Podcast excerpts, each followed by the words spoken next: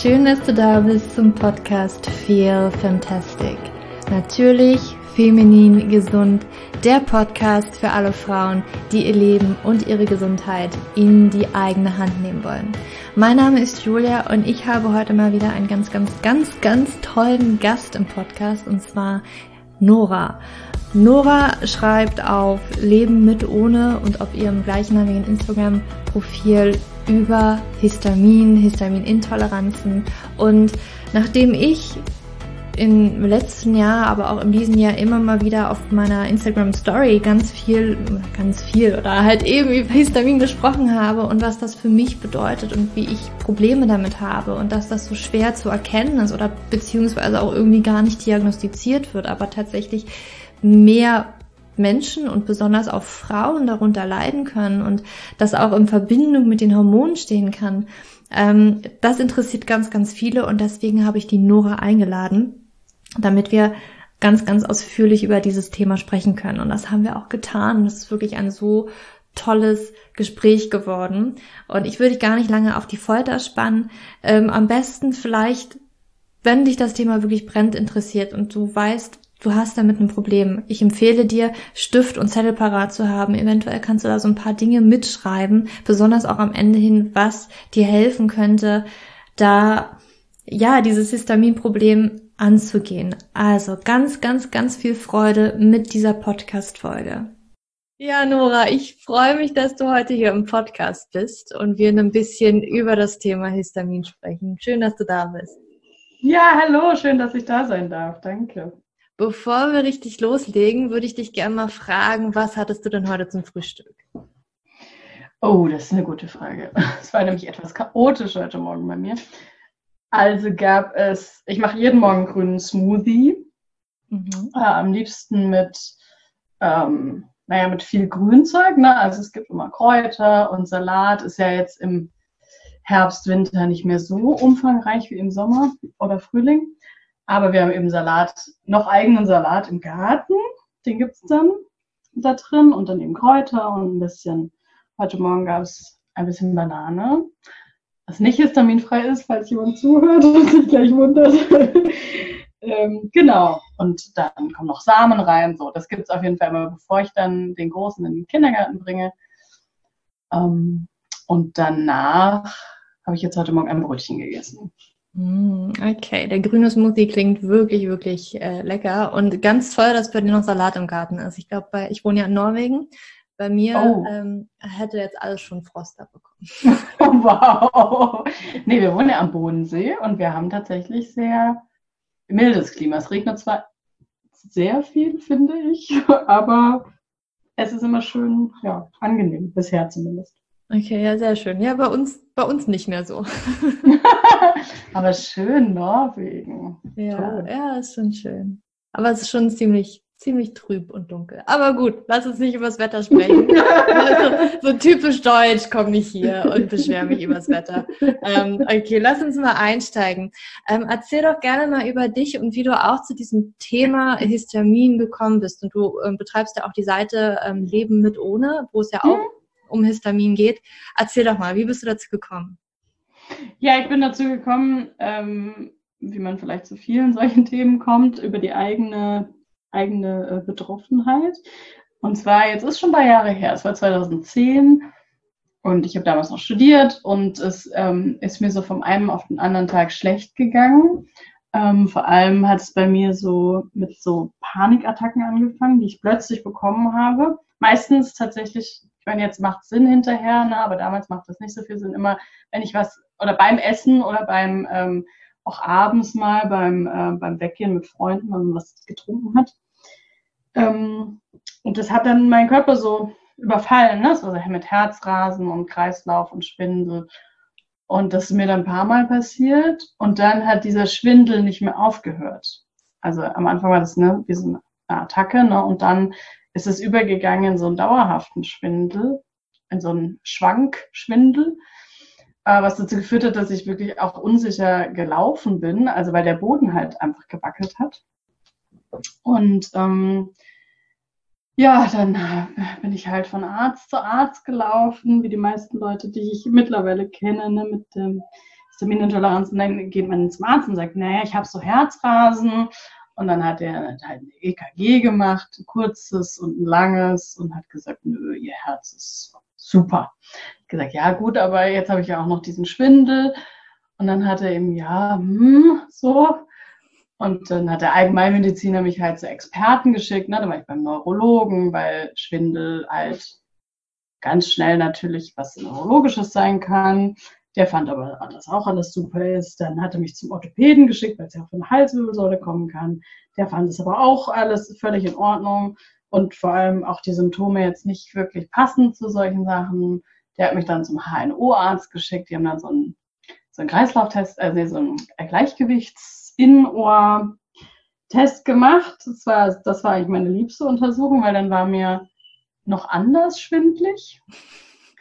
Also ich saß dann da in diesem Wartezimmer und ich konnte mich ja einfach zwei Stunden nicht bewegen, weil es hat sich halt gedreht und geschwankt. Mhm. Also die waren ganz süß natürlich, ne? die haben sich auch Mord Sorgen um mich gemacht und, und ich saß da halt, da kamen immer Leute rein ins Wartezimmer und gingen wieder und so, vor allem viele Kinder, also das so erinnere ich mich irgendwie. Und ich saß halt, ich konnte nichts machen, ich saß einfach da und habe gehofft, dass es irgendwann aufhört. Ähm, naja, dieser Drehschwindel hat halt wieder aufgehört. Die waren dann jetzt begeistert, weil das ein gutes Zeichen ist und so. Aber naja, mir war halt immer noch schwindlig. Und dann, ähm, das letzte war, glaube ich, dann war ich noch beim CT. Und im Prinzip war ich natürlich immer froh, ne, wenn die Ärzte gesagt haben, ist alles in Ordnung. Mhm. So, sie sind super gesund. Ähm, auf der einen Seite ist man ja froh, wenn man das hört. Auf der anderen Seite denkt man so, ja gut, aber es fühlt sich halt nicht so an. Mhm. Und ähm, irgendwas muss halt wirklich falsch sein, weil ähm, es hat halt nicht aufgehört. Und das war wirklich, also sobald ich wach war, kam halt dieser Schwindel da, bis ich halt abends wieder geschlafen habe. Also da war keine Unterbrechung, das war einfach die ganze Zeit. Das wurde, das wurde natürlich nicht besser. Ne? Ich, am Anfang habe ich gedacht, ich ignoriere es, es wird schon irgendwann aufhören.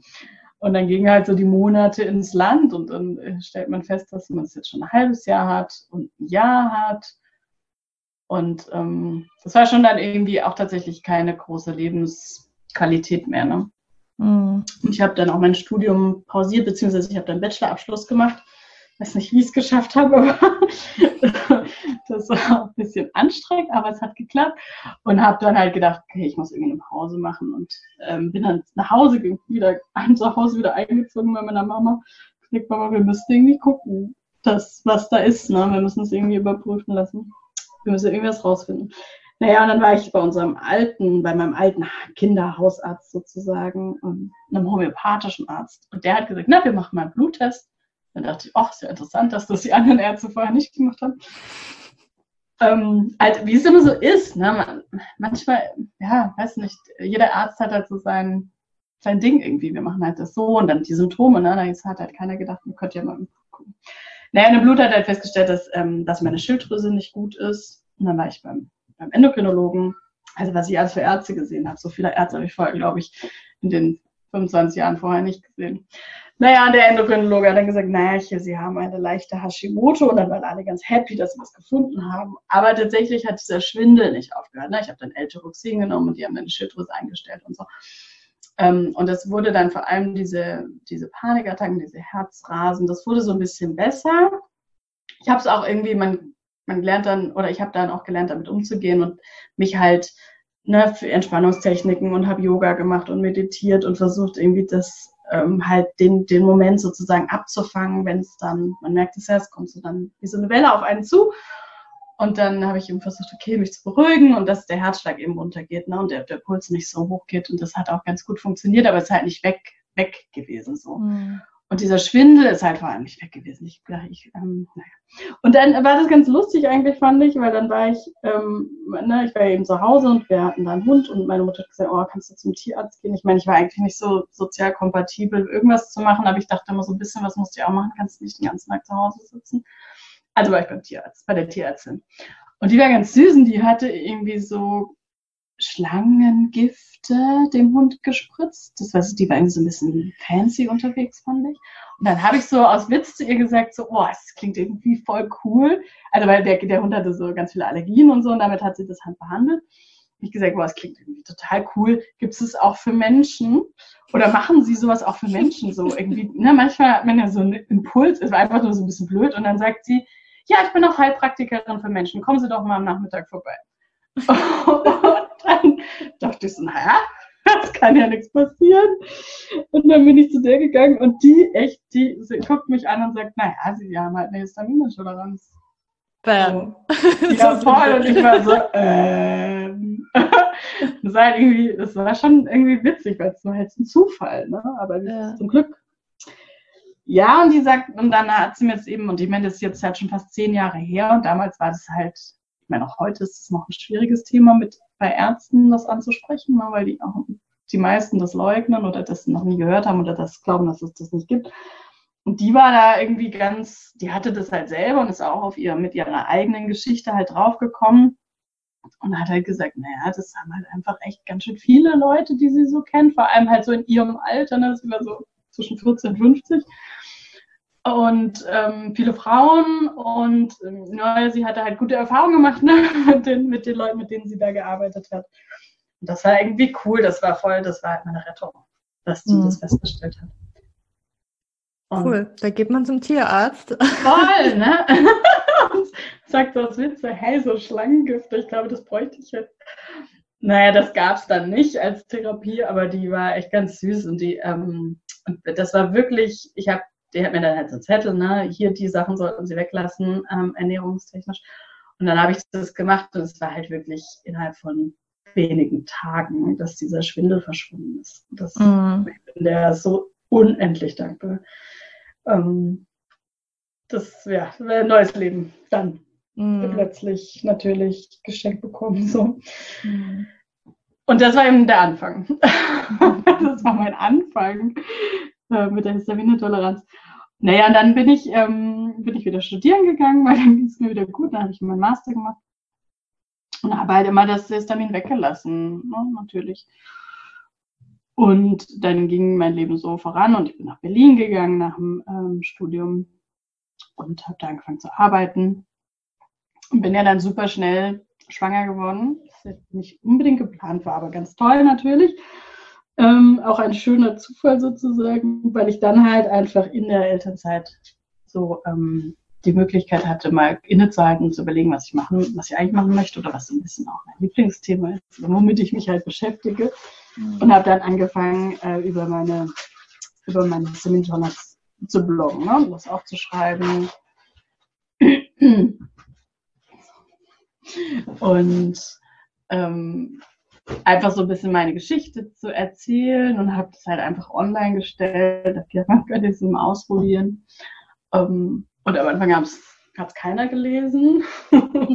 ah, dann hat es einer gelesen. Ich habe es natürlich auch immer nur so ein bisschen erzählt bei, bei manchen Leuten. Achso, nebenher habe ich dann noch angefangen, habe ich ähm, über meine Schwangerschaft gebloggt, also auf dem gleichen, auf dem gleichen Blog. Ne? Und das haben dann ein bisschen mehr Leute gelesen. Das habe ich dann auch manchmal auf Facebook geteilt.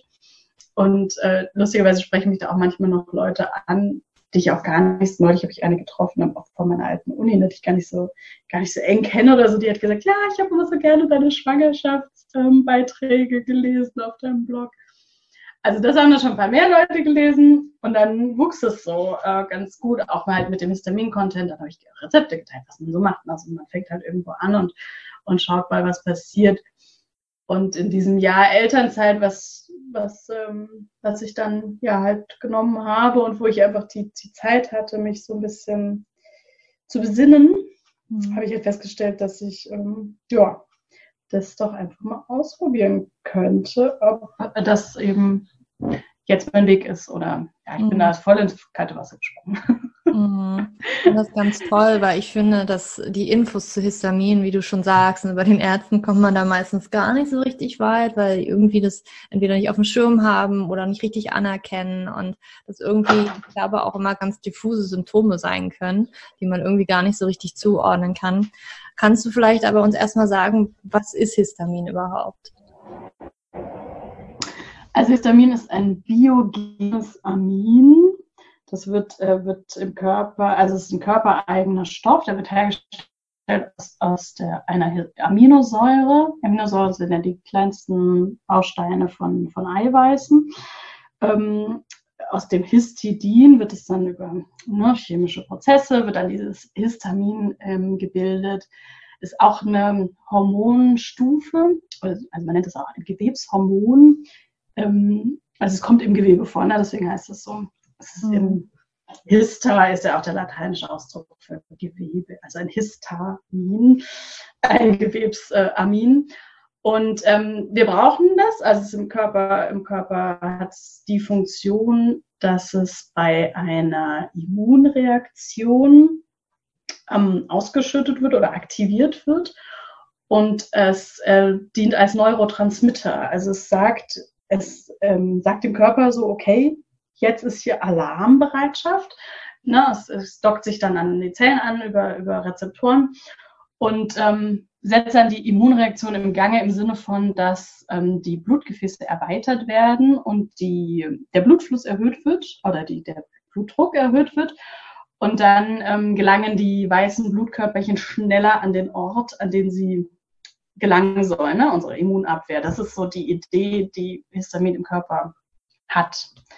Das heißt, bei einer allergischen Reaktion, daher kennen die meisten Menschen das ja auch mit dem, dieses Antihistaminikum, ähm, da wird eben Histamin ausgeschüttet, als ne, wir müssen einen Eindringling ähm, ähm, ja, abwehren, der halt gar nicht da ist. Ne? Das ist ja die fehlgeleitete Immunreaktion, aber da wird eben ganz viel Histamin ausgeschüttet. Ne? Das ist so die, der Klassiker vielleicht, aus, wo das viele Leute einfach dann, mhm. also wo man so einen Bezug herstellen kann für viele Menschen. Ähm, genau. Und wenn wir eben eine Histaminintoleranz haben, dann ist es erstmal, oder na, es gibt ja auch den Begriff dass der Histaminose, ist erstmal eine Bezeichnung dafür, dass zu viel Histamin im Körper ist. Hm. Das ist eigentlich erstmal die, die hm. ist ein Zustand sozusagen, ne, der da beschrieben wird. Also es ist zu viel Histamin im Körper und der Körper kommt mit dem Abbau nicht hinterher. Hm. Hat verschiedene Ursachen, aber das ja. Werden wir ja bestimmt gleich noch besprechen. Genau. Ähm, ja, leg gleich los. Was läuft da schief? Warum baut der Körper oder wie kommt es zu so einem Überschuss und warum kann der Körper das nicht mehr richtig oder adäquat abbauen? Also es gibt ähm, verschiedene äh, drei Enzyme, die das Histamin abbauen. Ne? Das ist die DAO, HNMT, HNMT mhm. und das MAO. MAO A und B gibt es. Und ähm, die, also zu irgendwie ungefähr 70 Prozent wird es von HNMT abgebaut. Und DAO ist aber das, was die meisten Menschen auch kennen, weil es sozusagen das ist, was, was bei den meisten Betroffenen das Enzym ist, was sozusagen vermindert, ähm, vorhanden ist im Körper oder vermindert eben die Arbeit machen kann. Also diese Enzyme sind dazu da, dass wenn das Histamin ausgeschüttet wurde, von den, also das, das Histamin wird gespeichert im Körper in den Mastzellen, ja, da, da wird das gespeichert, dann ist es inaktiv. Ähm, und das wird ja gespeichert für den Fall der Fälle, dass wir es brauchen. Und bei einer, bei einer Immunreaktion wird es dann ausgeschüttet, tut seine Arbeit, ne, dockt an, die Immunreaktion kann super vonstatten gehen und dann wird es durch die Enzyme abgebaut oder inaktiv geschaltet und dann aus dem Körper ähm, herausgefördert. Und ähm, diese Enzyme, also das DAO ist vor allem in der Darmschleimhaut also eine enzymatische Schutzbarriere. Ähm, und das hindert, das, das, ähm, die Enzyme sind auch dafür da, also vor allem eben, wie gesagt, im Darm, dass da kein Austausch stattfindet. Also dass das Histamin aus, äh, aus dem Darm, was wir über die Nahrung einnehmen können, genau das, das habe ich vergessen. Ne? Also wir haben, in, wir haben Histamin im Körper, es wird da hergestellt, wir können aber in sehr, sehr, sehr vielen Lebensmitteln ist Histamin drin, oftmals ähm, eine ziemlich hohe Dosis, manchmal eine ziemlich eine niedrige oder eine normale Dosis. Und jeder Mensch hat, ne, jeder Mensch nimmt äh, Histamin zu sich und den meisten Menschen macht das eben nichts, weil es vor allem diese, ähm, diese Schutzschicht im Darm gibt, die das, das Histamin, was wir über die Nahrung einnehmen, daran hindert, dass es eben in den Körper und ins Blutsystem gelangt. das ist ein Faktor, wie sozusagen Histamin zu viel im Körper sein kann, ne, dass wir es über die Nahrung aufnehmen und der Körper es nicht, ähm, nicht daran hindert, dass es ins Blut, in den Blutkreislauf gelangt. Das heißt, wir werden sozusagen durch, durch das, was wir essen, vergiftet der Körper sich selber mit zu viel Histamin. Mhm. Oder ähm, die Mastzellen sind übersensibel, überreaktiv und entlassen das Histamin, das körpereigene, was da gespeichert ist, ähm, nicht zu einer Immunreaktion, sondern unregelmäßig oder ähm, Stress. Ne? Also Stress zum Beispiel kann den Körper auch dazu bringen, eine so eine Art Immunreaktion zu, äh, zu vollziehen und, und ähm, triggert dann die Mastzellen. Ne? Das kann eben sein, dass, dass die Mastzellen durch verschiedene Faktoren getriggert werden und zu viel Histamin entlassen und dann überschwemmt sich der Körper eben mit diesem Histamin selber. Und ähm, und dann gibt es eben Menschen, oder die meisten Menschen haben zu wenig von den abbauenden Enzymen. Ne? Zu viel Histamin, zu wenig Enzyme und dann haben wir das Problem sozusagen. Mhm. Und dann haben wir den Salat. ja, so kann man sagen. Ja, wo, was sind denn so typische Symptome? Ich weiß, es gibt so unglaublich viele und ich glaube, dass die mhm. für jeden sehr individuell sind. Aber was ähm, gilt denn so als ganz typische Symptome, die darauf hindeuten könnten? Ja, es gibt so ähm, Schwerpunkte, würde ich sagen. Also das Histamin hat Einfluss aufs ähm, Herz-Kreislauf-System. Mhm. Ja, eben, das habe ich ja schon erzählt, eben aus dieser Funktion heraus, dass es da dazu führt, dass die Blutgefäße erweitert werden und, und der, der Blutdruck steigt, der Herz, äh, ne, der Puls steigt. Ähm, da, da merken es viele Leute, also viele Leute haben dieses, was ich auch hatte, dass man so, ähm, dass man Herzrasen bekommt oder ähm, diese in Richtung dieser Panikattacken. Oder dass einem eben schwindlig wird, das ist ja auch eine, eine Kreislaufreaktion. Mhm. Ähm, dann Verdauungstrakt natürlicherweise, ne? also Magen-Darm-Beschwerden. Da gibt es aber auch von bis die mhm. unterschiedlichsten, auch wo im Magen-Darm, also wie gesagt Magen und dann Dünndarm, Dickdarm, ähm, gibt es die unterschiedlichsten Dinge. Ähm, dann ähm, Haut ist auch ein großes Thema. Wie gesagt, das, das Histamin kommt im Gewebe vor, also es wird da in den Mastzellen im Gewebe gespeichert. Das heißt, wenn es ausgeschüttet wird, ähm, dann sehen viele Menschen das an, unter ihrer Haut. Also es gibt entweder rote Flecken, oft auch so im Dekolleté-Halsbereich. Mhm.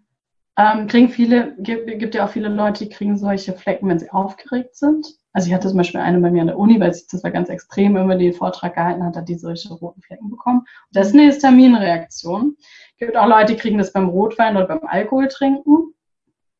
Ähm, das ist auch eine Histaminreaktion dann. Äh, oder man kriegt so ganz viele kleine Pünktchen unter der Haut, sieht dann aus wie eine Allergie. Da ist es ja in dem Sinne auch. Also das Histamin wird dann einfach da ausgeschüttet.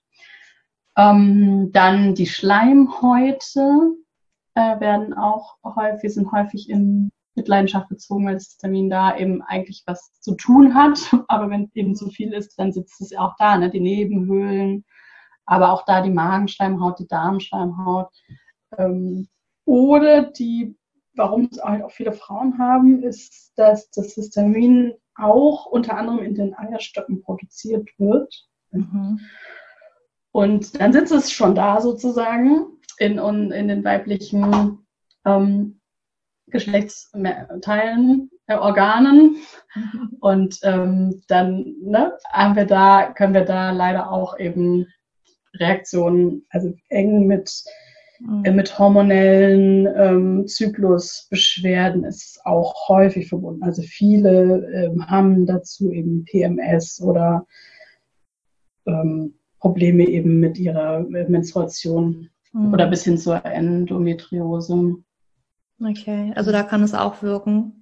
Genau, da kann es auch wirken. Mhm. Oder da hat es eben groß. Das ist auch der Punkt, warum es na, einfach fast nur Frauen haben. Ne? Also die, die Männerquote der Histamintoleranz-Betroffenen ist sehr gering. Mhm. Ähm, aufgrund, auch aufgrund dieser Verbindung, dass Histamin eben auch als Hormon ja wirkt. Ne? Also dieses, mhm. dieser Botenstoff, diese Botenstoffinformationsaufgabe, ähm, die es eben äh, vollzieht, hat eben Einfluss auf Adrenalin, auf Cortisol, und ähm, auch auf Progesteron, Östrogen. Also das sind auch einfach Gegenspieler. Ne? Also Östrogen mhm. zum Beispiel ähm, erhöht sich durch, äh, durch zu viel Histamin und zu viel Histamin führt dazu, dass der Körper mehr Östrogen produziert. Also wer ne, Frauen, die die Probleme haben mit einem, Hist äh, mit einem Östrogenüberschuss, mhm. da darf man dann auch immer vielleicht mal ans Histamin denken. Oder da kann es helfen, zum Beispiel eine histaminarme Diät zu machen, dass man das dann, das Östrogen auch runtergehen kann. Oder eben mit Progesteron, natürlichem bioidentischen Progesteron, kann man dann auch dagegen wirken. So, ne? Da kann man dann auch das mhm. Histamin wieder, das Progesteron dämmt das Histamin so ein bisschen ein. Okay. Also ist eigentlich ganz spannend, finde ich. Ja, ganz spannend. Lass uns, lass uns ein bisschen später noch darüber sprechen, wie das jetzt ja. mit Frauen und den Hormonen ist. Ich finde auch nochmal, ähm, was ich in meiner Recherche auch gelernt habe, ist nur, wie du gesagt hast, das Enzym DAO befindet sich vor allen Dingen im Darm, wo es da schon mal eigentlich verhindern soll, dass wir ähm, Histamin erstmal da abbauen, ne? Und dass es halt nicht so sehr in den Körper gelangt. Und dann habe ich auch in meiner Recherche rausgefunden, dass es halt wohl sehr ähm, auch im, also extrazellulärem Raum, so im Blut mhm. vorhanden ist. Und was für mich ganz interessant war, weil ich konnte mich, ich wusste, dass ich ein Histaminproblem habe, aber diese Symptome, die waren irgendwie nie so richtig, ne, was du auch gerade beschrieben hast. Und dann musste ich immer weiter recherchieren und mhm. bin dann auf diese ähm, Histamin, ja, keine Ahnung, das HNMT. Mhm. Ich, ja, ja, ja. gestoßen und das war genau das, wo sich bei mir die Symptome angesammelt haben, weil dieses HNMT mhm. ist besonders in den Zellen, zentralen Nervensystem, ja. Haut, aber auch zum Beispiel, ähm, ich glaube, die Lunge war da betroffen und meine Symptome waren halt immer vor allen Dingen auch, ähm, ich glaube, eventuell war dann auch irgendwie so Mastzellaktivierungsprobleme, mhm. weil ich hatte das immer auch akut. Ich habe das auch schon gemerkt, wenn ich natürlich viel davon gegessen habe, aber auch wenn ich sehr mhm. viel Stress hatte. Immer wenn ich Sport gemacht habe, ja. Sport, da ist es bei mir sowas von in die Höhe gegangen. Mir ging es so schlecht, ja. meine Haut. Also ich hatte dann ähm, immer ganz starke Akne im Gesicht. Ich habe aber auch auf dem Dekolleté tatsächlich auch noch ein paar rote Punkte bekommen und Pickelchen. Ähm, mhm. Aber mir, mir war immer so, ich, ich werde krank, diese Krankheit bricht aber nicht aus. Also immer so, es würde der Schnupfen kommen, mein Hals kratzt, aber es mhm. kommt nie. Und ich war aber trotzdem immer, ich konnte nur schlafen. Ich konnte nur schlafen. Ich hatte auch mhm. Ängste. Ne? Also das Nervensystem war total irgendwie überhaupt nicht mehr leistungsfähig. Ich hatte Ängste, ich konnte nur noch schlafen, ich konnte gar nichts machen. Und mhm. äh, was ich auch festgestellt habe, ich, also ich musste auch ständig niesen. Ähm, ich habe das genau das mit der Haut, aber ich habe allgemein gemerkt, meine Teilproduktion ist einfach so angeregt wor ähm, worden, dass ich auch ständig, also ich habe mir die Haare gewaschen, die waren eigentlich wieder fettig und ich, ich kann mich auch noch an so einen Moment erinnern, ich weißt du, so gerade frisch geduscht, so nach dem Motto, oder du hast heute Morgen mhm. geduscht und am Abend kommt dein Freund nach Hause, du fühlst dich hundeelend, du fühlst dich, als wärst du krank, bist einfach nur müde, du hast den ganzen Tag nur auf der Couch gelegen, weil nichts möglich war. Deine mhm. Haut brennt und sie ist einfach nur gerötet und hat ganz viele ähm, ne, Pickel. Und dann sagt er, ach mal, sag mal, deine Haare kannst du auch mal wieder waschen. Und du da, ja, sie erst heute Süß, Morgen gewaschen. Ja. Es, ja. es war einfach es war einfach grauenvoll. Und dann mm. natürlich, wenn du da überhaupt nicht ernst genommen wirst, ähm, wird es auch richtig schwierig. Und ich glaube auch, mit der Diagnose ist es schwierig, oder? Kannst du dazu ja. was sagen, wie es diagnostiziert ja. wird? Ja, das ist sehr schwierig. Also ähm, es gibt die Möglichkeit, das über Blut, also im Blut ähm, einen Histaminspiegel zu bestimmen. Ähm, es gibt auch die Möglichkeit, DAO im Blut zu bestimmen, ob man, ne, man kann halt nachweisen, ob man einen Mangel hat oder, ähm, oder nicht. Allerdings ist es sehr schwierig und auch wohl nicht sonderlich aussagekräftig, gerade dieser Histaminspiegel im Blut, weil der eben ganz viel damit zu tun hat, was du vorher gegessen hast, wie es dir vorher gegangen ist. Ähm, ob die Mastzellen jetzt da gerade was, ne, ob du halt einfach Histamin in den Körper gerade, also im, im Blut gerade vorhanden ist oder halt nicht nicht aktiv sozusagen gespeichert irgendwo. Das kann man dann natürlich im Blut nicht sehen. Also da höre ich ganz häufig von Betroffenen, dass sie dass sie das sogar haben testen lassen und dann kam da aber kein Ergebnis und sie haben trotzdem Symptome. Mhm. Und ähm, das ist ja dann auch das, wo die Ärzte dann halt das ein bisschen bestätigt sehen, ne? dass ähm, dass Gibt das ja nicht sein kann. Ne? Also ich meine, macht ja auch Sinn. Das ist ja auch dann schwierig irgendwie. Mhm. Die, die sehen halt, also die, viele glauben halt einfach nur, was sie da sehen, das ist ja auch okay. Ähm, und dann gibt es die Möglichkeit, das über, ähm, über einen Stuhltest zu machen, also Darmflora-Status zu bestimmen, weil wir eben Histamin ja auch als, ähm, als Abfallprodukt oder als Fäulnisprodukt im Darm produziert wird. Mhm. Also ist ja auch noch eine Möglichkeit, wie man zu viel Histamin haben kann, dass der Darm einfach geschädigt ist oder ähm, nicht richtig funktioniert ne, und da zu viel ähm, zu viel, also die falschen Bakterien äh, vorhanden sind und zu viel Histamin so als Abbauprodukt produziert wird und dann, die, dann nicht genug DAO da ist und die, die Darmbarriere nicht, nicht intakt ist. Und dann kommt, geht's alles in den Körper. Mhm. Ähm, und da kann man es nachweisen, das aber auch nicht immer. Also das heißt nicht, also wenn ich, wenn das alles negativ ist, heißt es nicht, dass ich nicht trotzdem eine Histaminintoleranz haben kann. Das ist so ein bisschen der Punkt. Und das, was du eben auch beschrieben hast, ähm, haben ja auch ganz viele, oft haben, also viele Betroffene haben das, das beides, ne, dieses, diese DAO, ähm, Darmreaktion, sage ich mal, und dann noch ähm, diese, diese ähm, Nerven, also im, im Nerven, zentralen Nervensystem die Störung oder in den Nervenzellen. Ne? Also diese in, innerzelluläre oder äh, extrazelluläre, ähm, ob man jetzt was wollte ich denn eigentlich sagen? so, ja. Also es ist eben sehr schwierig nachzuweisen, ja. weil es auf so verschiedene Arten irgendwo einfach sein könnte.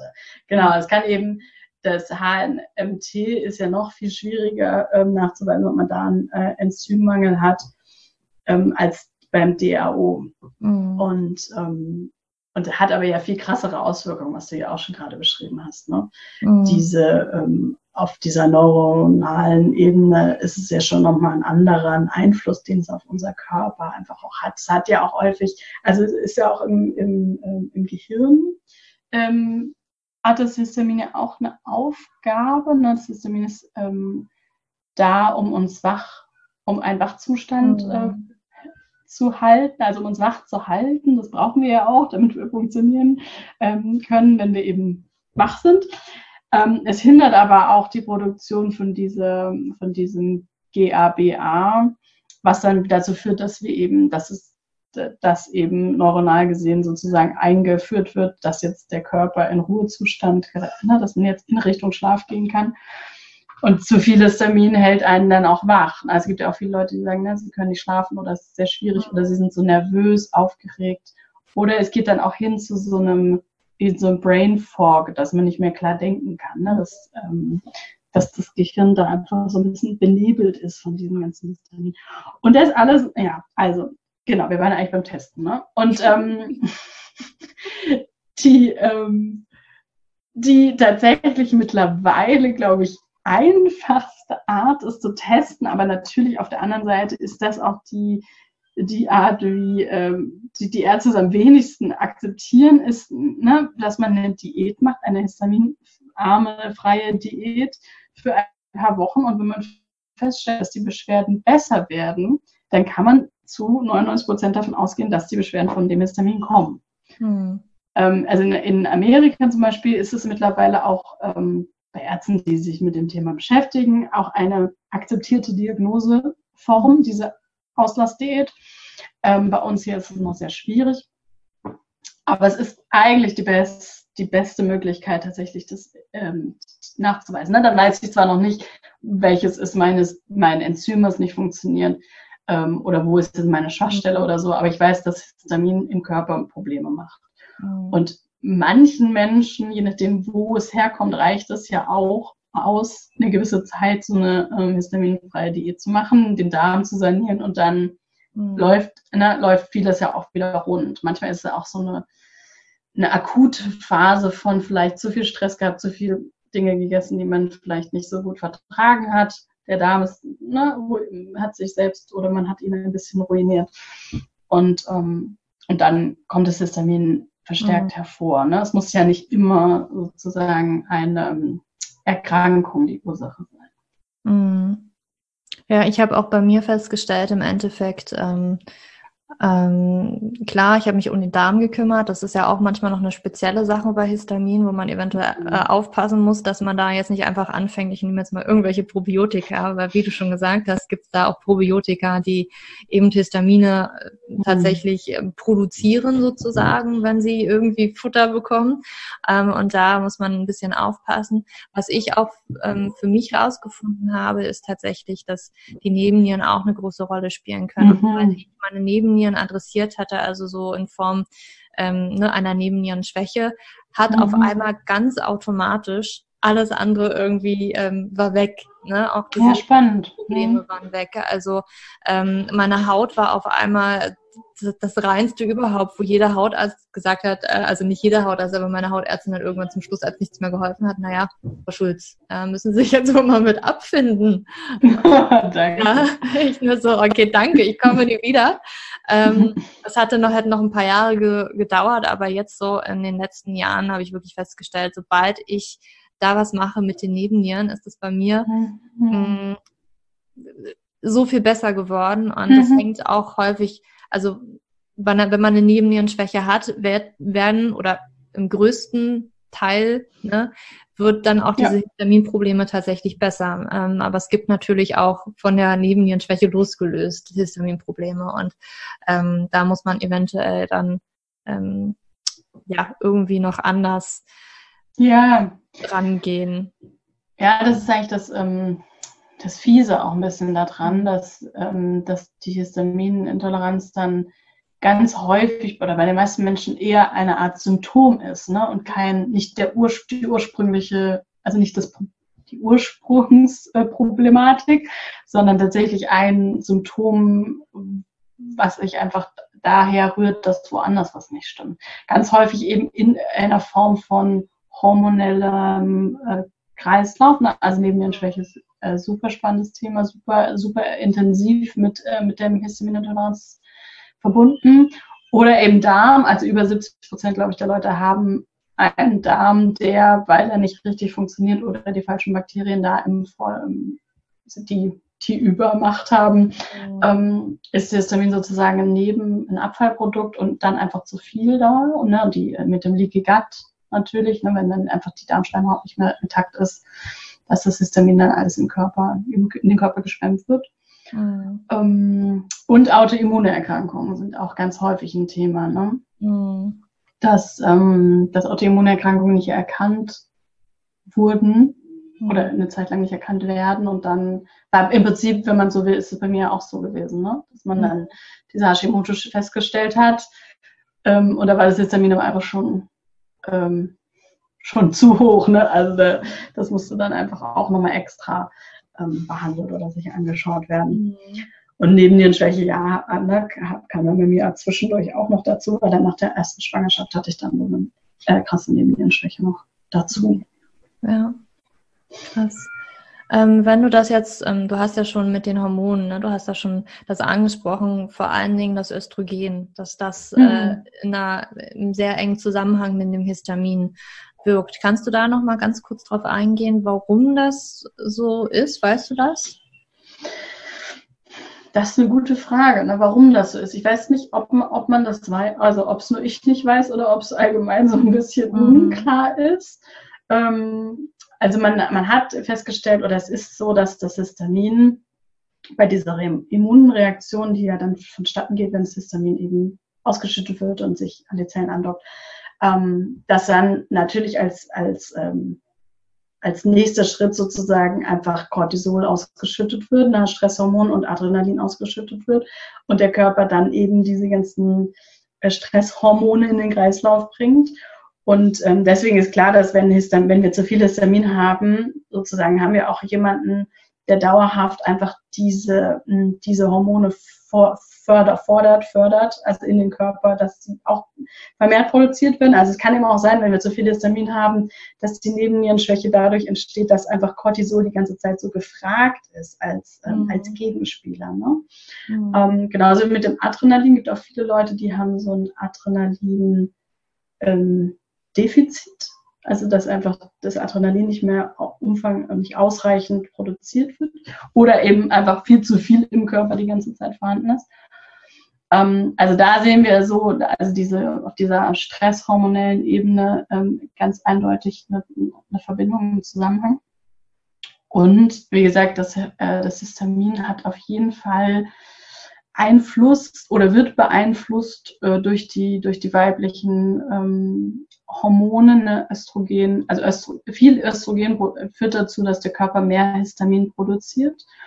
Ähm, und wir wissen auch, dass in hormonellen Ausnahmesituationen, sage ich mal, also wie Pubertät, ähm, Schwangerschaft, Wechseljahre, ähm, dass da es vermehrt zu einer Histaminintoleranz kommt, kommt, kommen kann oder, oder halt bei vielen Menschen tatsächlich, die dann auftritt. Ne? Also Wechseljahre ist ein ganz typischer, typischer Zeitraum, wo das auftritt. Mhm. Und es ist ja auch so ein bisschen, denke ich mir, dass diese typischen Symptome, ne, dieses ähm, ist diese Hitze, Hitzewallungen mhm. oder auch viele Frauen kriegen ja da auch diese roten Flecken ähm, oder vertragen gewisse Dinge nicht mehr, ähm, ne, können auch bestimmte Klamottenarten nicht mehr anziehen oder so, weil ihnen dann so warm wird.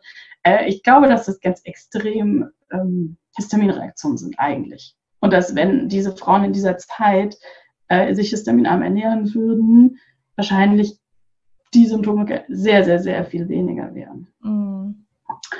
Und ähm, wo waren wir jetzt? Ja. Ah, und, aber ähm, Genau, und äh, wir wissen eben, dass das Histamin in den, in den Eierstöcken unter anderem produziert wird. Das heißt, sozusagen am, am Ort des Geschehens leicht mhm. und hat da einfach einen Einfluss. Und es ist ja, ne, es ist auch eine Art von, also ein, ein, ein funktioniert als Hormon.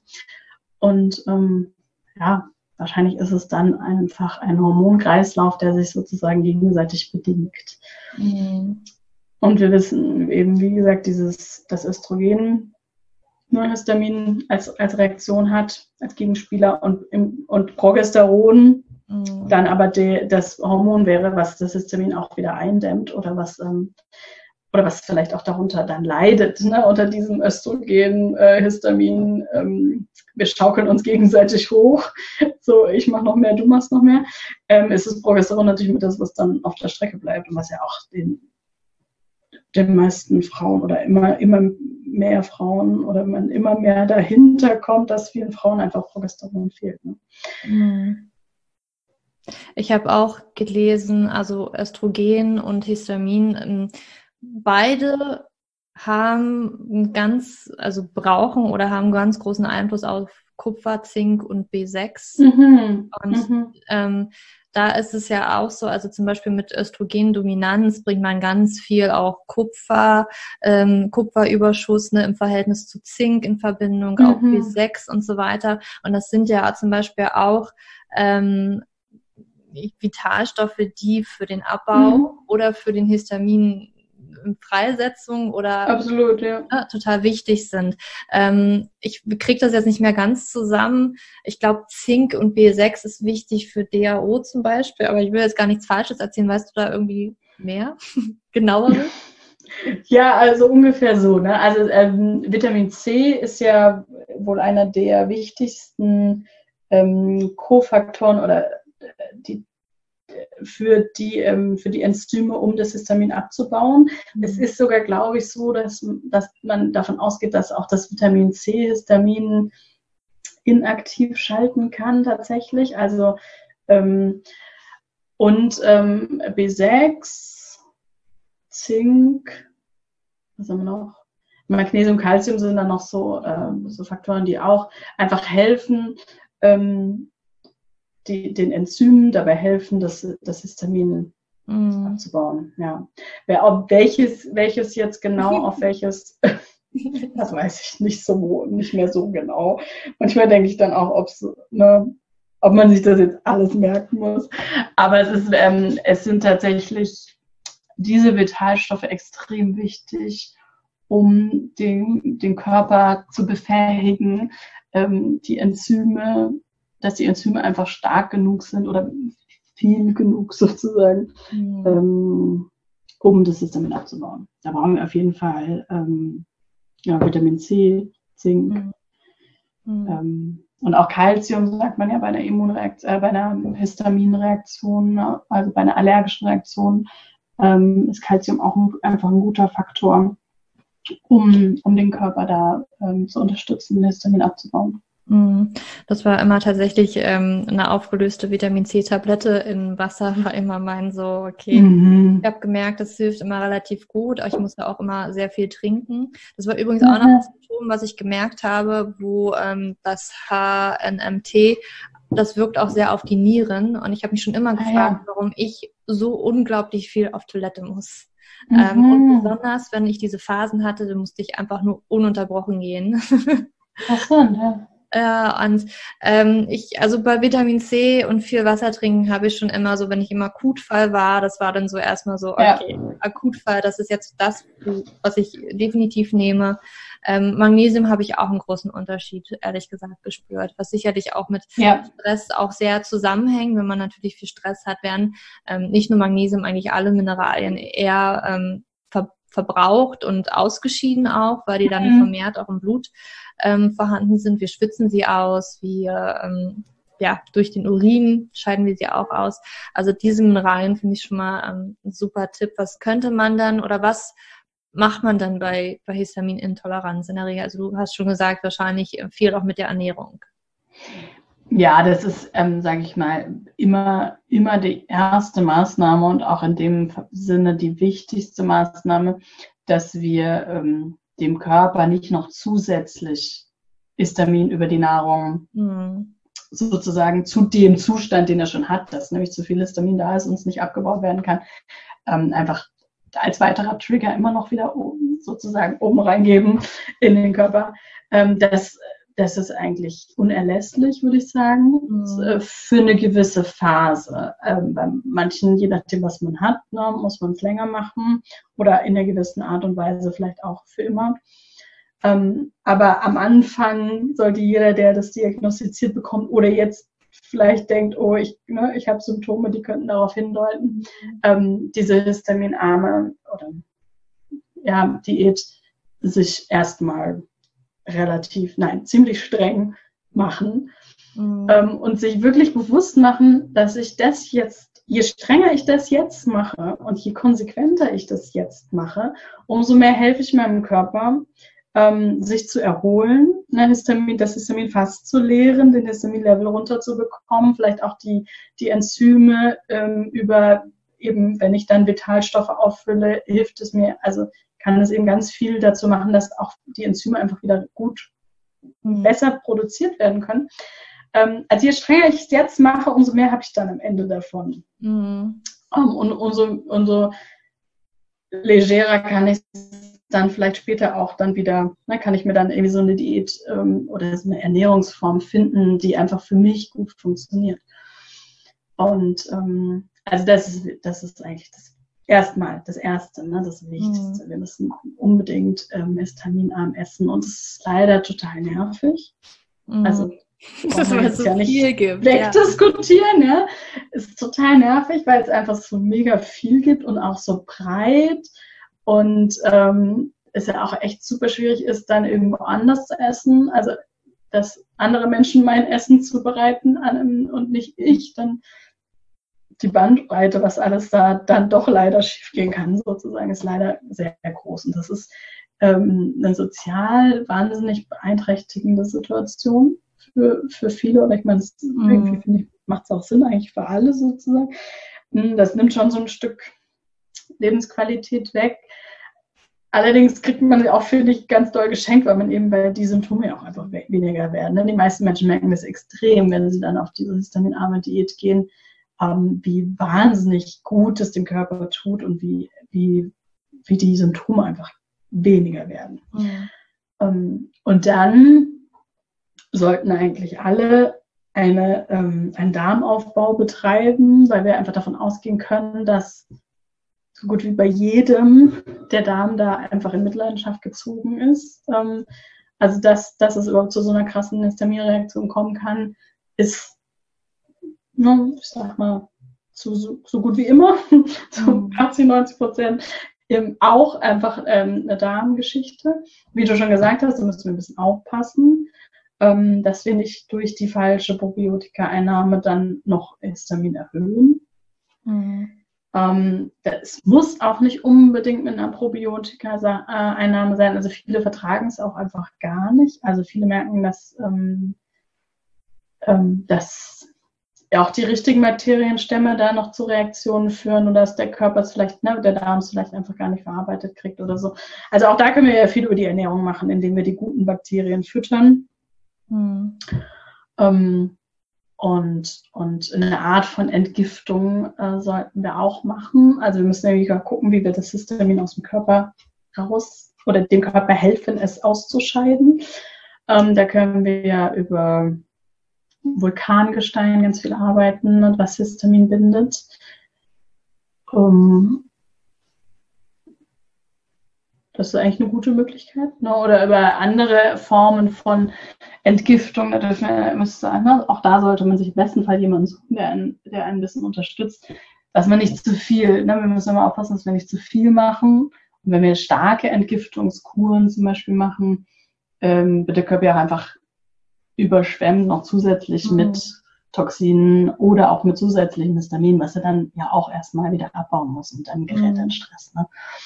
Auch da ähm, gibt es einfach, darf man ein bisschen vorsichtiger das Ganze machen. Aber sowas wie so ein bisschen ayurvedische Sachen, sowas wie Öl ziehen, mhm. ist zum Beispiel eine super Möglichkeit. Ne? Das werden einfach einmal am Morgen, also einmal am Tag sozusagen die, die ähm, Bakterien im, im Mund reinigt. Einläufe machen manche auch. Auch eine gute, kann auch eine gute Möglichkeit sein, um einfach den, den Darm, ähm, ne, die Sachen aus dem Darm rauszuholen, die da vielleicht noch für Fäulnis sorgen. Wie gesagt, Histamin kann ja auch ein Abbauprodukt einfach davon sein. Mhm. Oder entsteht im, beim Fäulnisprozessen im Darm. Ähm, genau, also das, das sollten wir machen auf dieser Seite. Und dann, was du ja auch angesprochen hast, finde ich auch sehr, sehr äh, wichtig. Ähm, dieses, dieses Thema Stress. Mhm. Na, weil wir eben dieses, ähm, dieses innerzelluläre ähm, Histamin haben mit dem HNMT und auch die Mastzellen. Ne? Die Mastzellen getriggert werden durch ähm, einerseits Histaminliberatoren, also das ist, kommt auch häufig in, das sind ja auch Lebensmittel, ne? die, die als Liberatoren dann dazu führen, dass die Mastzellen getriggert werden und Histamin ausschütten. Und das wollen wir natürlich alles verhindern. Ne? Wir wollen alles irgendwie runterkriegen, den Körper ähm, zurückfahren, dass kein Histamin mehr getriggert werden muss. Mhm. Ähm, und Entzündungen im Körper triggern natürlich Histamin. Ne? Weil, wie gesagt, Histamin ist dazu da, um, um äh, alle Arten von, ähm, von, von Angriffen äh, einzudämmen und Entzünd äh, Entzündungsherde im Körper zu haben, ist natürlich für den Körper eine Art von Angriff oder also ein Immun, eine Immunreaktion äh, findet dann statt. Ähm, genau, und Stress. Ne? Also die Histaminliberatoren. Mhm. Ja, Stress, aber also kann ja auch also ne, körperlicher Stress, wie du auch gesagt hast, Sport, ganz, also merken ja ganz viele, die gerade so Ausdauersport, Sport, der einfach den, ähm, den Herz-Kreislauf-System nach oben treibt, führt immer zu einer Histaminreaktion. Mhm. Und, ähm, und psychischer Stress, Druck, Zeitdruck, ne, wird ja auch vielen Menschen auch normal, nicht Histamin betroffen, dann wird warm, wenn sie im Stress geraten. Und ähm, den Menschen mit der Histaminintoleranz, da geht es halt einfach noch weiter. Da kommt dann zudem, dass einem vielleicht ein bisschen warm wird oder man vermehrt schwitzt äh, kommt dann einfach die Histaminreaktion. Wir können uns dann da auch äh, ganz schnell dann in eine ziemlich starke Reaktion vom Herz-Kreislauf-System ähm, mhm. geraten. Man muss es ganzheitlich betrachten. ja, wie eigentlich immer. das ist ja das, unser Körper ähm, ja, ist ein Organismus und jedes Zahnrädchen spielt ineinander ähm, ineinander ein. Ja. Also es mhm. geht gar nicht, das ähm, losgelöst zu betrachten. Und viel, viele ähm, als Therapie jetzt noch, ne, was wir, also wir reden ja darüber, was man machen kann. Also viel, viele Ärzte verschreiben dann Antihistaminika. Mhm. Was natürlich auf der einen Seite objektiv vielleicht irgendwie Sinn macht. Mhm. Also weil die Antihistaminika dafür sorgen, ähm, dass die Rezeptoren besetzt sind, an die normalerweise das Histamin andockt. Es gibt ja ähm, H1, 2, 3, 4 ne, Rezeptoren. Und es gibt auch in dieser Form Antihistaminika, die gegen ähm, auf bestimmte Rezeptoren reagieren oder sich auf bestimmte Rezeptoren draufsetzen, sie die besetzt halten. Ähm, das hilft sozusagen den Symptomen und bei Leuten, die wirklich sehr krasse Symptome haben, sehr starke Symptome oder wo die Mastzellen einfach sehr überaktiviert sind, äh, macht das auch für eine gewisse Zeit Sinn. Aber wir müssen eben aufpassen, ähm, weil das Histamin, also ja keine Therapie, die das Histamin senkt im Körper. Es ist ja nur die, es wird ja nur das, ähm, die Symptom, das Symptom wird ausgehebelt oder die Reaktion wird ausgehebelt, aber das Histamin haben wir immer noch im Körper. Mm. Und es gibt leider auch, ähm, hat man jetzt festgestellt, es gibt halt auch Histamin, Antihistaminika, die das Histamin sogar erhöhen im Körper, also die dafür sorgen, dass, dass, dass der Körper mehr Histamin produziert oder mehr Histamin freisetzt. Ähm, und wir merken es nicht, ne? das ist dann das Fiese sozusagen, weil wir, weil die, ähm, die Symptome ausbleiben, ne? weil die Reaktion gestört oder unterbrochen ist. Aber das Histamin ist immer noch da. Und ähm, das kann, kann helfen, wenn wir, wenn wir dafür sorgen, dass wir es nicht zu lange nehmen, sondern dass wir und auf der anderen Seite natürlich dann Maßnahmen ergreifen, um das Histamin runterzufahren.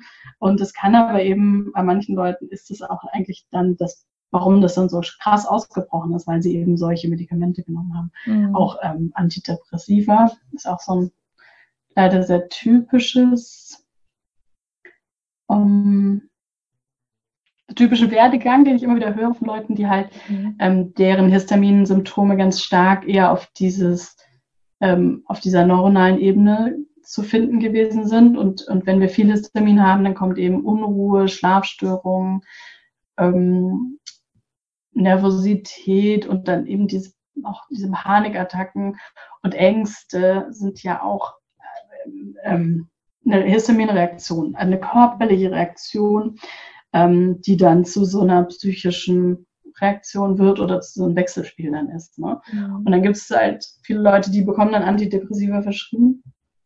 Und bei den Antidepressiva ist es halt leider auch so, dass das Histamin erhöht wird dadurch. Also dass ähm, der Körper aufgrund dessen vermehrt Histamin ausschüttet. Und wenn die Leute, und dann merken, die merken es aber nicht, ne, weil das Antidepressivum Dinge tut, die, die diese Reaktion oder diese Symptome unterbinden. Und wenn sie es dann absetzen, dann ist der Punkt da, wo es dann wirklich ganz krass, ähm, wo sie dann ganz krasse Symptome haben, ne? weil, weil dann plötzlich das Histamin da ungefiltert sozusagen seine Arbeit tun kann. Mhm. Und ähm, dann ist das leider manchmal auch das dann eine Ursache, warum das überhaupt so schlimm geworden ist. Kann sein. Ne? Hm, spannend. Ja, total spannend. Ich finde es, ähm, also das ist meine Meinung, ne, ähm, wir sind in einer, wir sind so ein bisschen gepolt von der westlichen Medizin, dass es halt für alles mhm. irgendwie eine, die, die Pille gibt, die das schon richtet. Aber ich finde auch ein Stück weit Selbstverantwortung für den eigenen Körper zu übernehmen und wirklich zu gucken, mhm. was ist denn da los, weil es hat meistens wirklich, es ist, passiert nicht einfach nur grundlos und es gibt halt ähm, schon auch Auslöser, aber manchmal ähm, es ist halt schwierig. Ich bin auch immer, ich mhm. musste mir das selbst zusammensuchen und das ähm, mag für manche halt echt ein Problem sein, wenn man einfach nicht weiß, wo man gucken soll oder ähm, aber es gibt gute Experten auch in Deutschland, mhm. die einen da sehr unterstützen können. Und da bist du ja zum Beispiel auch mit deiner Website, ne, wo wir ähm, auch mhm. darüber nachlesen können.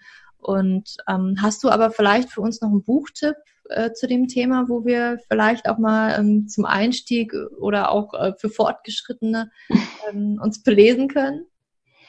Ähm, das ist tatsächlich sehr schwierig, finde ich. Mhm. es gibt viele Bücher über Ernährung bei Histaminintoleranzen. Es gibt viele Kochbücher.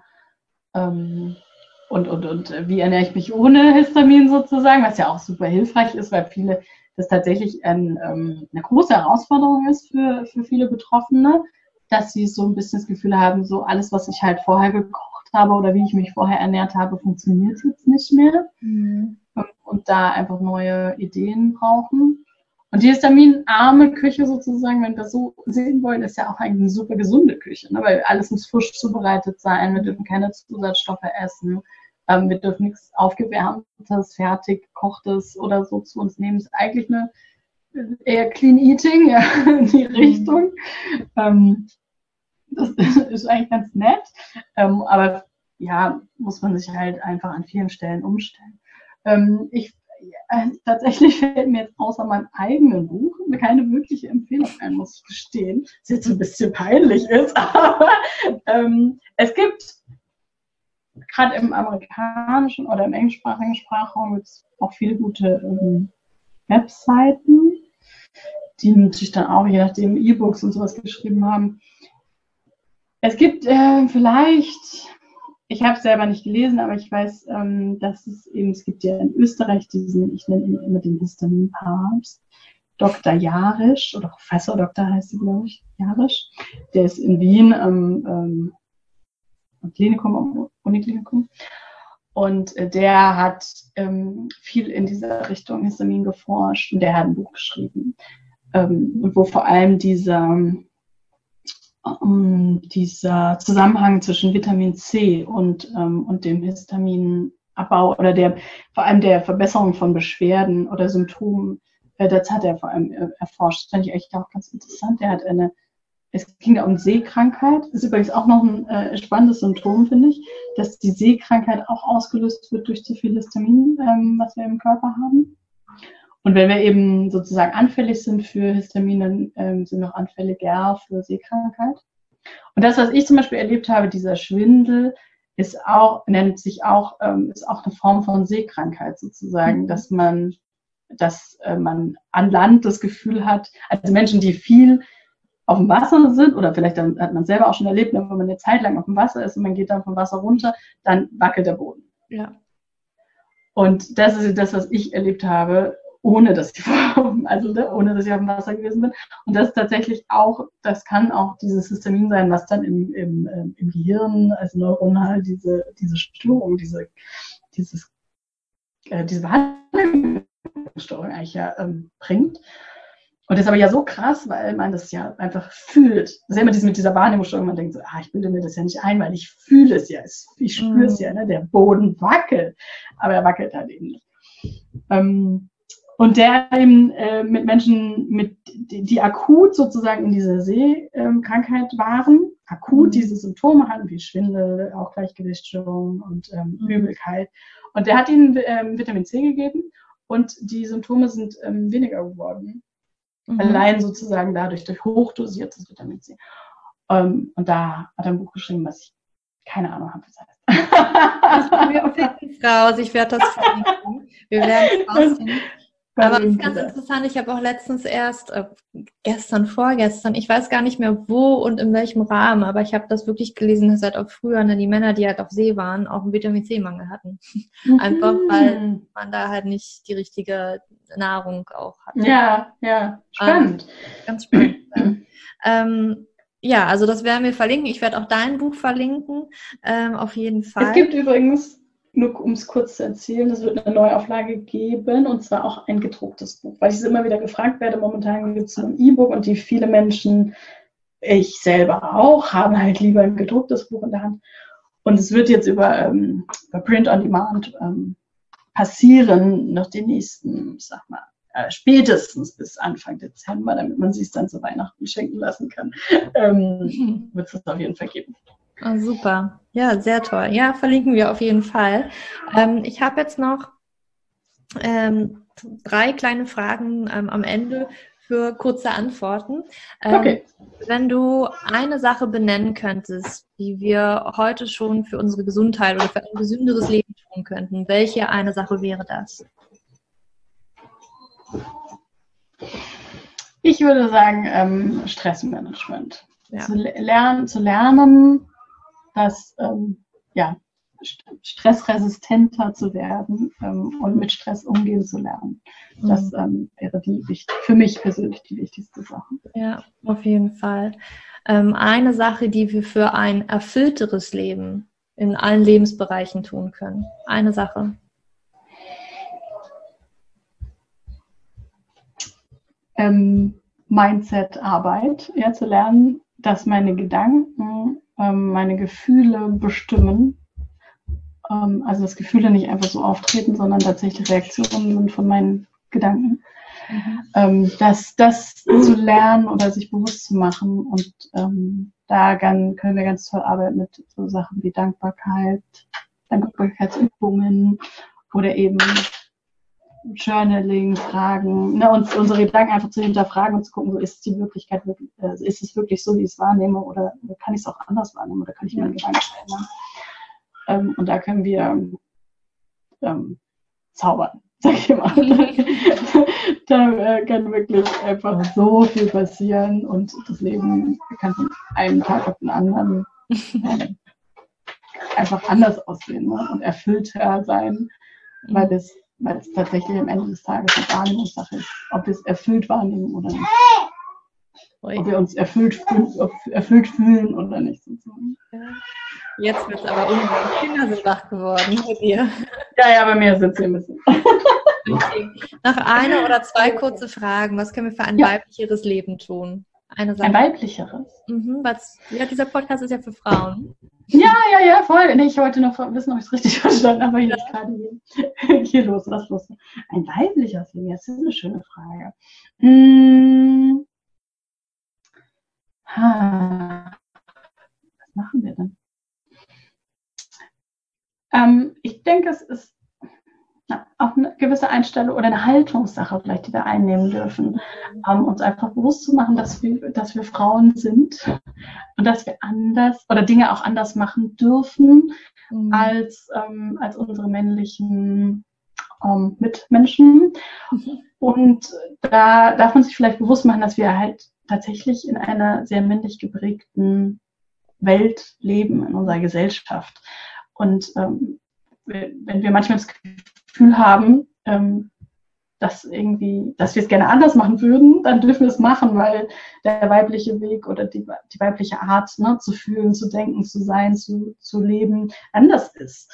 Und äh, ich glaube, dass wir das halt absolut so als Gesellschaft, als weiblichen Teil der Gesellschaft halt verloren haben oder die uns es uns auch abtrainiert haben oder uns abtrainiert wurde, ähm, uns auf unsere Intuition zu, zu beziehen oder zurückzubesinnen, ne, auf uns, unser Gefühl, ähm, was eigentlich immer recht hat, wenn wir, äh, wenn wir es zulassen. Das ist vielleicht unsere weiblichste Seite, finde ich so. Ähm, mhm. ich gebe dir recht. Ja. Gefühl. Ne? Und ähm, da Wahrheiten drin zu, zu sehen. Mhm. Gibt es denn etwas, was wir für dich tun können? Oh, das ist ja eine süße Frage. Was könntet ihr für mich tun? Ja, vielleicht das. Ich möchte gerne, dass, ähm, dass Frauen wieder lernen, ähm, sich auf sich selbst zu verlassen und ähm, Dinge anders zu machen, Dinge so zu machen, wie sie das Gefühl haben. Und vielleicht, wenn du jetzt zuhörst und zweifelst, ob es richtig ist, ähm, vertraue deiner Intuition. Ja? Lasse, lasse zu, dass du dich, dich führen zu lassen von, ähm, ich finde, von dieser sehr eigenen weiblichen Kraft, die wir haben. Und das ist überhaupt gar keine Schwäche. Im Gegenteil, ich unsere größte Stärke, die wir haben können, eben unser Gefühl, gefühlvoll ja. zu sein. Ja. Das wäre vielleicht meine, ja, würde mir, würde mir wahnsinnig gut gefallen. Das ist meine Botschaft ein bisschen. mir auch, super schön. Wo können wir dich dann finden? Sag uns das gerne nochmal kurz. Ja, ihr könnt mich finden ähm, auf meiner Webseite Leben mit ohne, immer mit Minus. Leben minus mit minus ohne.de. Mhm. Ähm, oder über Instagram, auch Leben mit ohne. Und ich habe noch einen anderen Instagram-Account, meinen Privat Business Coaching Account. Auch da freue ich mich wahnsinnig, wenn ihr mich da findet. Unter meinem eigenen Namen bin ich da auf Instagram Nora Hodalide. Mhm. Du verlinkst das bestimmt, weil das ein bisschen ein schwieriger Nachname, den kann sich aber keiner merken. ähm, ja, da freue ich mich, freue mich riesig ähm, über Austausch, ne, über Anschriften, über Zusendungen per E-Mail, per ähm, Instagram, Messenger oder wie auch immer. Einfach sehr in Kontakt zu kommen mit ähm, anderen Frauen. Ja, auf jeden Fall verlinke ich alles und auch dein Buch, was ja, gerne. in Printform kommen wird. Sehr schön. Dann ja, danke ich mich bei dir für das wunder wundervolle Gespräch. So viele Infos. Ich fand es super spannend, super interessant. Und Schön, vielen Dank. Ja, danke, dass ich da sein durfte. Wow, Wahnsinn. Ich fand dieses Gespräch so toll. Mich interessiert das ja auch noch brennend und ich fand es einfach auch nochmal so schön zu hören, was jemand, der sich halt wirklich auch intensiv damit beschäftigt hat, die ganzen Zusammenhänge da besser versteht, als ich es vielleicht auch noch tue. Mm, ich muss auch nämlich ehrlich gestehen, ich habe mir das alles selber zusammengesucht. Ich habe mir das alles selber zusammengesucht und das ist mühsam gewesen. Und heutzutage kann ich aber sagen, dass für mich das schon so, so viel besser. Also ich spüre immer noch an Tagen, wann ähm, ich mal ein bisschen zu viel hatte, aber es macht sich nicht mehr so bemerkbar, wie ich es im Interview erwähnt hatte. Ne, dass meine Symptome waren halt wirklich ganz, ganz krass, wenn ich das ganz krass hatte. Ähm, das ist heute nicht mehr so. Ich merke das halt nur noch, dass ich ähm, tatsächlich sehr häufig auf Toilette gehen muss und ich auch irgendwie so ein bisschen so ein Brennen im Gesicht, so ein Spannen im Gesicht fühle. Das merke ich schon, aber es ist halt bei weitem nicht mehr so, wie es früher der Fall war, wo wirklich Ausnahmezustand bei mir ausgebrochen ist und ich gar nichts machen konnte, weil ich mich so krank gefühlt habe, so schlapp gefühlt habe. Ähm, das kann wirklich das Leben ganz, ganz, ganz stark beeinflussen und es war einfach nicht schön. Und ich hoffe, dass dir dieses Interview auch ein wenig neue Impulse gegeben hat und ja, auch Dinge, wo du, wo du noch mal hinschauen könntest, was deine Rolle spielen könnte, damit du das auch für dich in die, in die Hand nehmen kannst und nicht irgendwie, wie zum Beispiel bei Noah das der Fall war, von Arzt zu Arzt rennst und ähm, da nichts bei rauskommt. Ähm, vielleicht ist das etwas, wo es sich lohnt, mal ein bisschen Zeit zu investieren, ein wenig zu recherchieren oder auch den passenden Experten dazu für dich zu finden.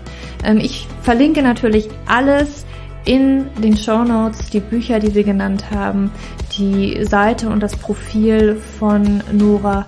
Und ich packe auch noch ein paar Extras mit da rein. Zum Beispiel gibt es im Internet eine ganz, ganz tolle Lebensmittelliste, wo du schon mal sehen kannst, ähm, da gibt es viel Histamin in bestimmten Lebensmitteln oder wenig Histamin oder was sind Histaminliberatoren, damit du das schon mal weißt eine ganz, ganz tolle Liste. Und dann ähm, gibt es auch eine ganz tolle Website, die ich dir verlinke, wo ich auch schon mal ganz viele Infos für mich rausziehen konnte. Und ja, wenn dir diese Folge gefallen hat, hinterlasse mir gerne eine 5-Sterne-Bewertung auf iTunes. Ich freue mich darüber wirklich, wirklich sehr. Das würde mir auch sehr helfen oder uns sehr helfen, ja, also dir und mir, dass wir noch mehr Frauen mit diesen Themen erreichen können, mit diesem Podcast erreichen können. Und wenn du Fragen hast oder Anregungen, was du vielleicht mal im Podcast besprochen haben möchtest oder welchen Experten du dir hier gerne wünschen möchtest, schreib mir gerne eine E-Mail oder schreib mir unter den heutigen Instagram-Post unter juliaschulz.coaching. Ähm, da kannst du mir das alles schreiben und ich freue mich auch über den Austausch, was du über diese Folge denkst. Und natürlich, wenn du Fragen auch an Nora hast, da kannst du auch unter diesem Post sie gerne verlinken oder du schreibst dir gerne sofort direkt. Und ja, jetzt wünsche ich dir aber noch einen wundervollen Tag oder Abend, wann immer du diese Podcast-Folge gehört hast. Fühl dich umarmt, deine Julia.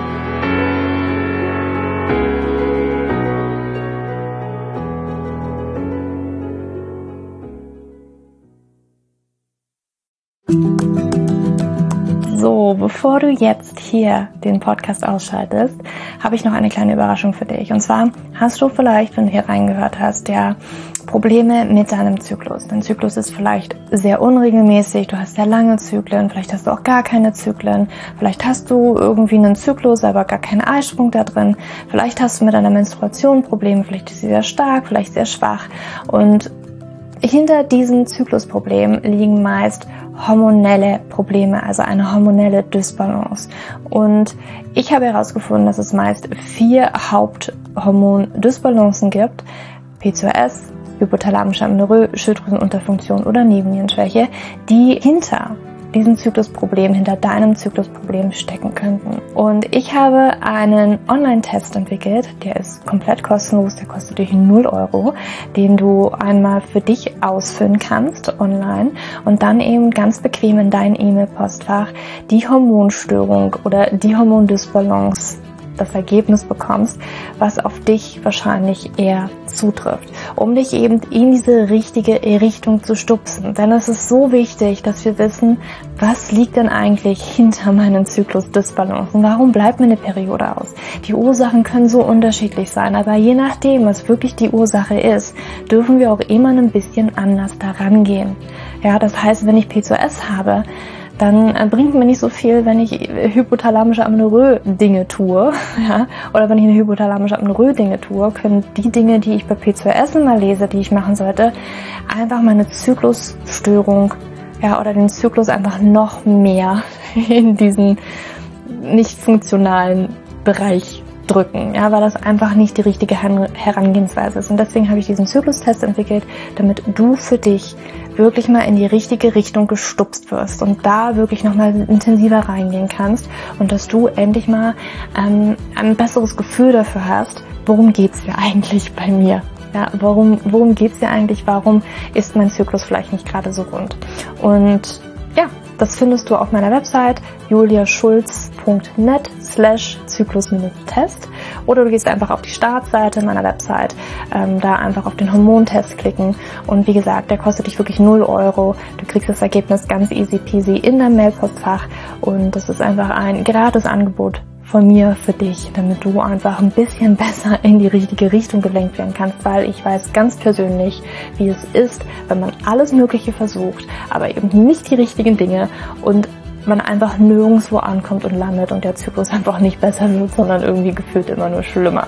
Deswegen schau da rein, juliaschulz.net slash Zyklus-Test und ähm, ich schreibe es dir auch nochmal in die Show Notes und ich freue mich, wenn du da einmal vorbeischaust und für dich diesen Test ja, einfach mal machst und für dich ein bisschen mehr in die richtige Richtung gestupst wirst.